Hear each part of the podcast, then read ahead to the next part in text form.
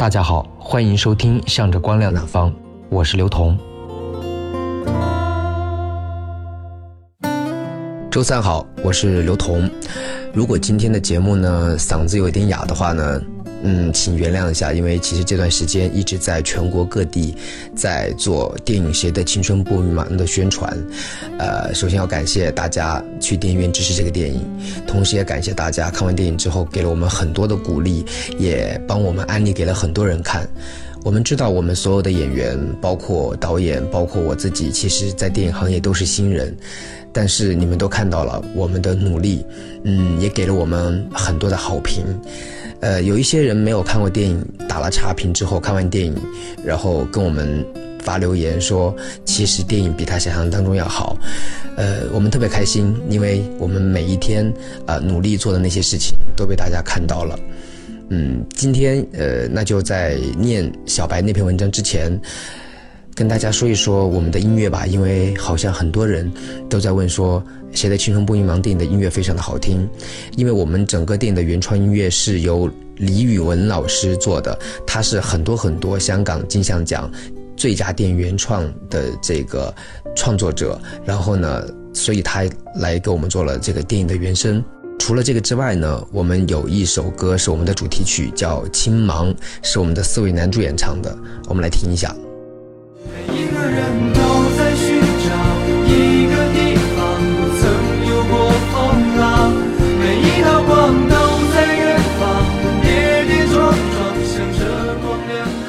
然后还有就是最早的一首歌是由好妹妹乐队唱的《不说再见》，我们可以听一小段。再见了，相互嫌弃的老同学；再见了，来不及说出的谢谢；再见了，不会再有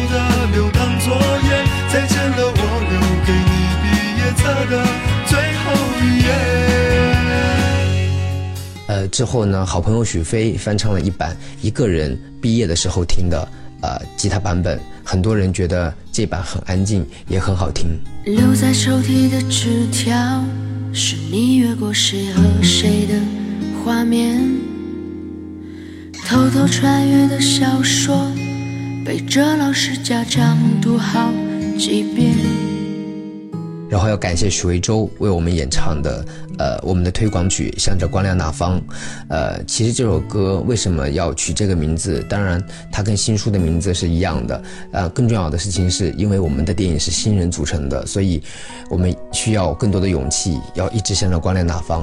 啊，哪怕别人呃事先不看好，但是只要你努力去做的话，依然别人还是会看到你的努力的。向着光亮那方。学着坚强，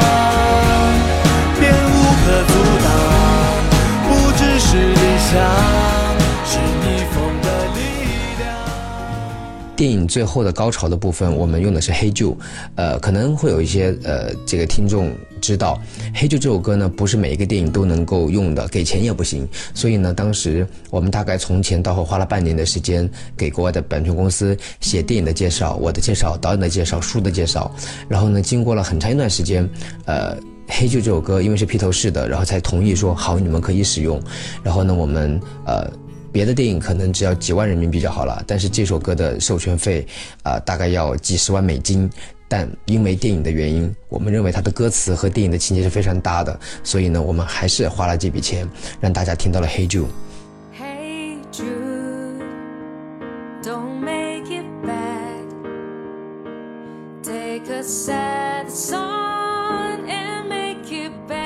除了黑旧呢，然后就是另外一首歌，也是很多电影当中会用到的，呃，这个下雨天，高翔和林天骄在雨里淋雨的那段戏是《Reality》，然后这首歌非常非常好听，也是我和导演还有编剧我们很喜欢的一首歌。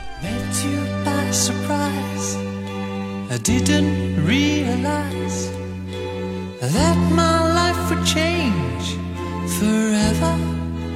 呃，不得不说的话呢，还有一首就是，我记得我那时候是读大一吧，朴树那个时候非常非常的红。其实我喜欢朴树最早的歌曲就是这首歌叫《New Boy》，呃，一听心情就变得特别特别的好，然后整个青春洋溢，所以在中间我们也用了这首歌。快乐在城市上空飘扬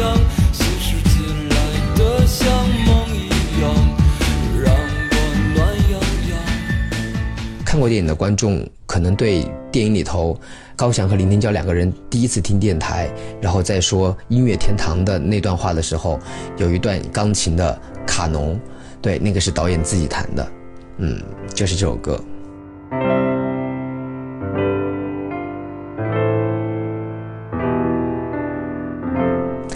还有一首是过程当中的蒙太奇，是由朱静演唱的《公路冰淇淋》，呃，然后这首歌应该在这个 QQ 音乐可以搜到，呃，我的英文没有那么好，所以我翻译不出来，大家可以去搜《公路冰淇淋》。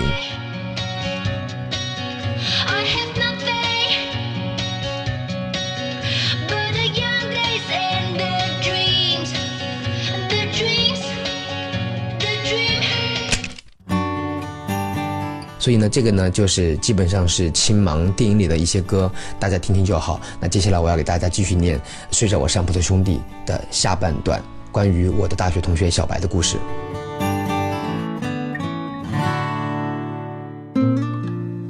再见了，所有的同学，迎着风，总有再见的时刻。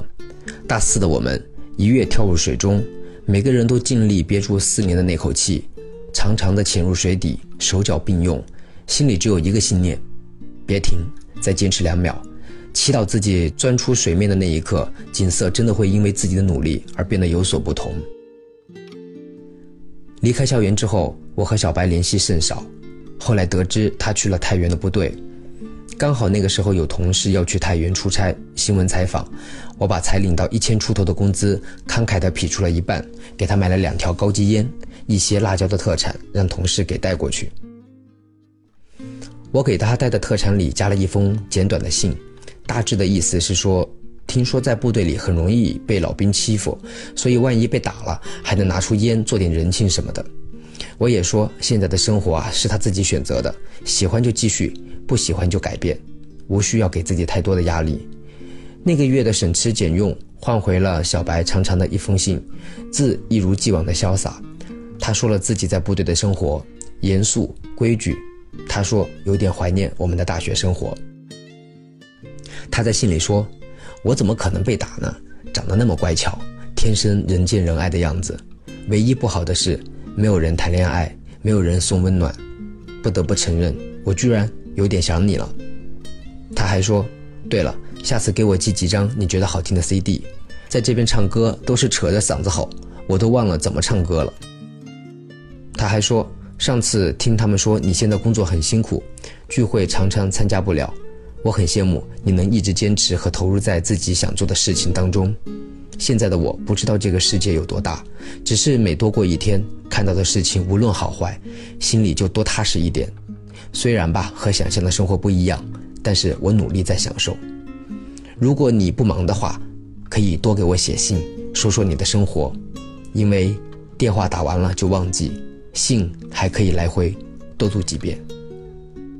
最后他写：“猴子，谢谢你哦。”电话打完就忘记，信可以来回多读几遍。这句话我一直记在心里。小白以前还说，毕业时只能和不再见的人告别，不然就当毕业只是一次短暂的别离好了。小白是诗人，轻描淡写就是一个方向。轻描淡写就是一次选择，轻描淡写就是一场心碎，轻描淡写就是一次怀念。当我看到“猴子，谢谢你哦”这几个字的时候，我是真的知道他很想念我们的大学生活。现实不堪，他说：“幸好我们还有几块烂木头浮在汪洋浩瀚，救不了命，却能够看到水面之上的光。这些光能让他努力享受。”与想象不一样的生活。那是我们毕业后的第二年。再之后，小白换了部队扎根，我换了城市漂浮。被时间大浪打昏了头的那几年，我和他没有了联系。但是我丝毫不担心，我们渐行渐远。我深深的清楚，某年我们再见时，我们仍会像少年般面对面，因为不服老，不被命运打翻。就是对平凡自身最大的不妥协。毕业第五年，他转业到了广州，政府某机要部门。毕业第六年，小白在广州买了房子，准备结婚。那一年我出差广州，他变胖了，从一百二十斤的小伙子变成了一百四十斤的伪中年。我问他：“你和谁结婚呢？”他说：“你还记得当年的忍者神龟吗？”妈呀！当我知道忍者神龟和他走在一起的时候，我连喝了十大杯啤酒。这十杯啤酒，敬当年看不起忍者神龟爱情的短浅，敬现在满是唏嘘却又心满意足的幸福，敬少年时刻骨铭心却又不能相守相依的誓言，敬现在低头看地抬头有你的相互理解，敬用青涩一点一点换来的轻狂。敬我们过去所有的回忆。我们在广州最豪华的 KTV，小白的老板朋友请客，老板说想点什么点什么，点酒点歌点水果点烟点人点按摩，哪里不会点哪里。喝了一杯酒，我靠近小白，我说：“老实说，多么有品位的人才会选择在这里消费啊！我真是高看你了，还跟我吹牛逼说这里有多高级。”小白回敬了我一杯酒，低声说：“嘿，小声点。今天这个局压根就不是吹嘘这里有多牛，而是我的那个老板朋友听说我最好的兄弟要来，非选了这里。我说你特别 low，喜欢打排档，他恨不得拿枪指着我，让我请你到这儿来。他觉得我们的感情配得上这里的金碧辉煌，这是尊重。虽然我不喜欢，但是我也懂尊重，所以我以小白最好兄弟的名义。”敬了老板很多杯酒，小白对我说：“猴子，你长大了哦。”我说：“你是觉得我更世故了吧？”小白说：“换做以前的你会把这当成交际，然后偷偷的把酒全倒给我，但是今天的你会喝干，证明你内心真的接受了这件事情。我们会成为什么样的人很重要，但是我们如何对待不同的人更重要。”听完他这句话，我跟他说：“快别说了，我明天就帮你去录一张光盘。”放在机场教人成功学，他说：“摊开你的掌心，让我看看你玄之又玄的秘密，看看里面是不是真的有我有你。”说完这句歌词之后，我立刻跟他说：“快快快快快快快，我们来点一首掌心。”在那个环境里，房地产的老板、点歌的服务员只听过《北国之春》《乌苏里船歌》，他们不知道什么是无印良品，不知道掌心。我点了满屏幕的歌。他们说这些歌都没听过，但是你知道很多事与多少人懂没关系，有人懂就行。送我走的时候，小白说：“你以后最好少来，你每次一来我就现出原形。你回去之后，我要很久才能恢复现在的生活。”我问：“那你喜欢现在的生活吗？”他说：“喜欢啊，从来就没有经历过那么无聊的生活。一想到现在的生活是从未经历过的，就觉得开心。”他一定看不到我心里为他写了四个字：“超级贱货。”然后时间就到了文章的开头，我和他互发短信，约好了晚上见面。这时距我们上次相见又过了两年。这两年中，他成了两个孩子的爸爸。他说他现在已经没有了自己的生活，白天工作，晚上加班，周末打算呢睡一个懒觉，但是老婆忍者神龟就好把他叫醒，说要带着孩子去参加各种户外家庭建设。他说自己的父母和忍者神龟的父母四个老人家都搬到了同一个小区，每天在一起吃饭。他说他都不知道幼儿园老师哪有那么多一套一套子女不能缺失父爱的理论。他说他的父母也没怎么陪他。他一样长得天高水长。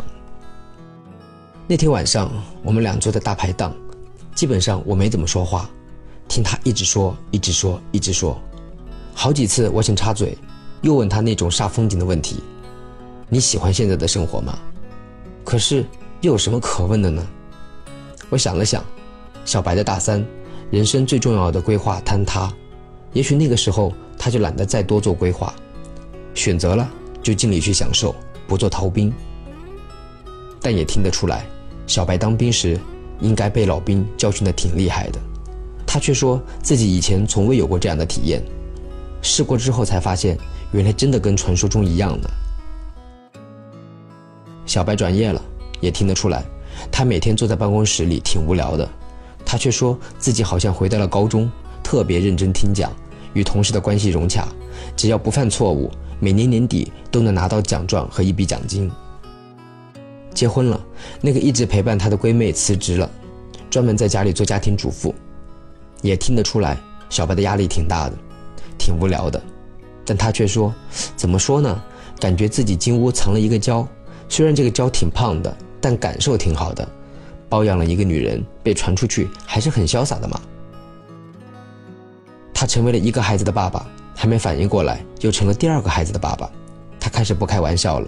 好像身上的压力把他压到了水底，难以呼吸。他持续说了两个小时，我没插嘴。说完之后，他好奇地看着我问：“你怎么不讽刺我？”我说：“以前我觉得你能翻身，所以才刺激你。今天我觉得你这辈子完蛋了，翻不了身了，就不刺激你了。你这样下去挺好的，坐吃等死吧。”小白骂了一句脏话，然后说：“时间不早了，开车送你回家吧。”哦，我的车很大，你可不要羡慕我。然后我看着他，开了一辆七人座的面包车，停在了我的面前。加量不加价，每周我都是开着这么一辆车载着全家出去玩的。回酒店的路上，他一直在问我工作情况，我如实汇报。他说真好。快到酒店了，他车速放慢，很认真地对我说：“猴子，我打算辞职了，准备去一家公司做人力资源。”薪水不多，但是能过活，你祝福我吧。啊！我一脸懵，他看我一副完全看不懂的样子，又解释了一句：“以前我还年轻，觉得自己还能熬一熬，现在已经三十好几了，再熬就熬没了，所以只能拼了。”这句话乍一听好像挺有道理，可细想，觉得说这句话的人真的好傻呀。他问：“你觉得怎么样？给我点鼓励。”我看着他，想起这些年的那些事，想起他把下铺让给了我，想起他因为失恋放弃了写作，想起他为了不让父母担心而去当了兵，想起他重拾了与闺蜜的感情，想起他只有跟我在一起才能够放松，想起他是两个孩子的爸爸，也想起他说他最爱的是跑车，而现在却开了一辆商务的面包车，好像他好多选择都是先在考虑别人。可是他又与其他那些考虑别人的人不同，他总有自己的幽默化解尴尬，再不济、再不堪的事儿，被他那么一调侃，好像也就没有那么糟糕了。别人下不来了，他把梯子给别人；别人觉得他被架的那下不来了，他就自己给自己放了把梯子。小白就是那种，随身扛着一把梯子，跟他在一起，上得去，下得来。猴子，我问你呢。你走神干嘛？我想起了进大学第一次，我想报名唱歌的情景。